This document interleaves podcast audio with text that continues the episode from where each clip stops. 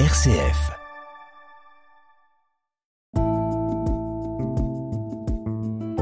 Regard chrétien sur l'actualité. Dorothée Scholz. Bonjour Père Christian Delors. Bonjour Dorothée. Ravi de vous recevoir cette semaine pour le regard chrétien sur l'actualité et on le rappelle, vous êtes délégué épiscopal pour les relations interreligieuses. Alors je vous propose évidemment de commencer par la crise des agriculteurs qui euh, a fait la une de l'actualité ces dernières semaines et qui verrait peut-être enfin le bout du tunnel suite aux annonces faites par Gabriel Attal jeudi. Alors 400 millions d'euros, hein, c'est le total des mesures d'urgence prévues pour les agriculteurs selon Bercy et les autres mesures annoncées par le Premier ministre, à savoir le le soutien fiscal et social aux éleveurs bovins ont rendu en partie satisfaction aux, demandes des agriculteurs qui manifestaient. Que vous évoque cette dernière semaine de tension et cette issue qui semble devenir favorable? Bah, Ce qui est certain, c'est que euh, les agriculteurs euh, de tous les pays européens, puisque avant, avant la France, l'Allemagne a connu de très très grosses manifestations d'agriculteurs. Euh, donc les agriculteurs sont, sont, inquiets pour, pour leur avenir et, la question de, la politique européenne, notamment en ce qui concerne la, la conciliation d'une agriculture qui soit capable de, de protéger l'environnement. Bah, amène à des mesures qui, qui peuvent mécontenter un, un certain nombre euh, d'agriculteurs. Mais, mais c'est compliqué. Alors moi, d'abord, je suis un urbain.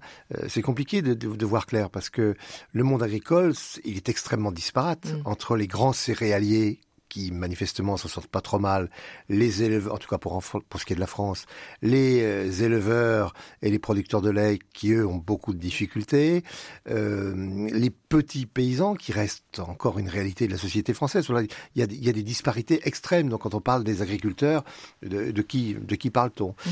euh, Ce qui est sûr, c'est que les petits paysans, et ça c'est pas nouveau, c'est depuis la, de, la, fin de la deuxième guerre mondiale, bah, disparaissent progressivement et, et qu'il est très très difficile de, vivre sur une exploitation quand on a une petite exploitation.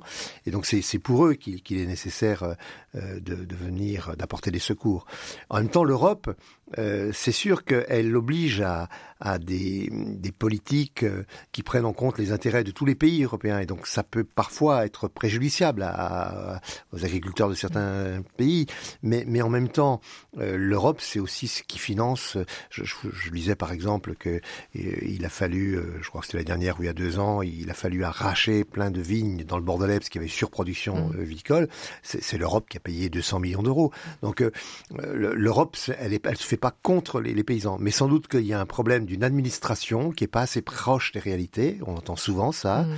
Et puis, il faut sans doute avoir euh, trouvé le, le moyen d'avancer progressivement vers une agriculture qui, en effet, n'aura plus besoin des pesticides qui tuent la planète. Alors, dans le reste de l'actualité cette semaine, c'est un anniversaire qui a été célébré, celui de l'appel de l'abbé Pierre, il y a 70 ans, le 1er février 1954, qui donnera, on le rappelle, naissance à l'insurrection de la bonté.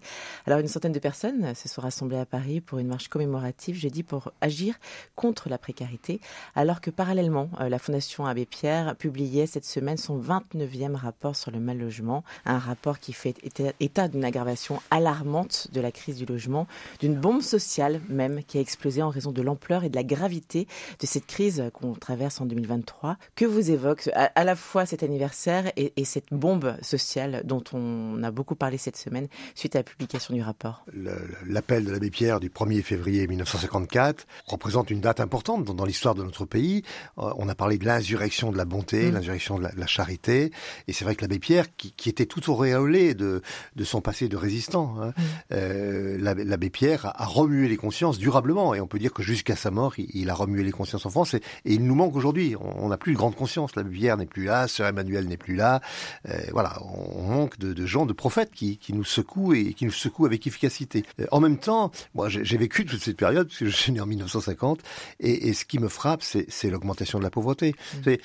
Bon, je, quand il y a eu l'appel de l'abbé Pierre, j'étais trop petit pour comprendre ce qui se passait, pour, pour mesurer ce qu'il en était de la misère, mais ce que je sais, c'est que euh, quelques années plus tard, dans les années 70, la France va connaître euh, une progression économique extraordinaire et que la misère va presque disparaître. Il y a toujours de la misère, mais euh, on voyait plus autant de gens dans les rues.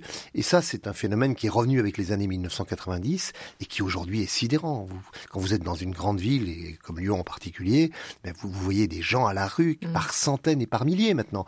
Donc ça, c'est quelque chose qui, qui est absolument déroutant et on se dit, il faudrait que de nouveau il y, ait, un abbé Pierre qui ait une nouvelle prise de conscience. Or, on va pas dans ce sens-là parce que euh, on voit bien les dernières annonces du, gouvernement. Euh, le gouvernement aujourd'hui, il a besoin du soutien des classes moyennes. Mmh. Alors les classes moyennes, elles ont du mal à se, à se loger. Même des gens qui ont 90 000 euros de, revenus dans un couple à deux, ce qui est beaucoup quand même, hein, n'arrivent pas à se loger aujourd'hui. Donc du même coup, euh, la tendance ou la tentation du, gouvernement, c'est de dire, eh bien, on va essayer de, de, de favoriser l'accès au logement des classes moyennes, puisqu'elles n'y arrivent plus, mais ça va se faire au détriment de, de, du logement social. Mmh. Donc c'est, on est, on est dans des choix cornéliens, quoi. Mais il faut surtout pas, et en tout cas le, devoir de l'Église, c'est dire n'oubliez pas les pauvres. Alors je vous propose de finir euh, rapidement, il nous reste quelques, quelques minutes euh, sur cette annonce faite lundi par le Saint-Siège de la création d'un nouveau diocèse en Chine. Alors est-ce que cette annonce marque une, conciliation entre Rome et Pékin? Car on le sait, hein, les relations étaient quand même plutôt tendues entre le Saint-Siège et le, et le régime communiste. Est-ce qu'on peut voir une main tendue par le pape François avec cette annonce? Moi, ce que je retiens d'abord, c'est la progression du christianisme en Chine et surtout du, christianisme évangélique. Je crois qu'il y a autour de 60 millions de chrétiens aujourd'hui en Chine, dont 12 euh, millions de catholiques à peu mm. près. Alors ça, c'est la première chose. Et ça, c'est plutôt heureux de savoir que le, christianisme touche la Chine, qui est un, pays qui, pendant des siècles, n'a pas connu le, christianisme, ou très peu. Euh, après, il y a bah, ce, régime euh, de la Chine, on ne sait plus comment le définir, est-ce qu'il est, mm. communiste et capitaliste à la mm. fois, qui s'est toujours méfié des religions et toujours méfier en particulier du Saint-Siège parce que c'est une religion qui a son siège à l'étranger. Voilà. Et donc on, voit bien qu'en permanence il y a euh, je, je t'accorde ceci, non je t'aurais pris, mais voilà c'est une histoire qui demande beaucoup de patience et le Vatican ben, s'est investi. Le Vatican ne veut pas abandonner la Chine, ne veut pas abandonner euh, les catholiques de Chine et quitte à faire parfois des, des compromis, des accords qui euh, choquent même certains Chinois qui mmh. sont persécutés. merci beaucoup, Père Christian Delorme, de nous avoir éclairé. On vous souhaite un très très bon week-end.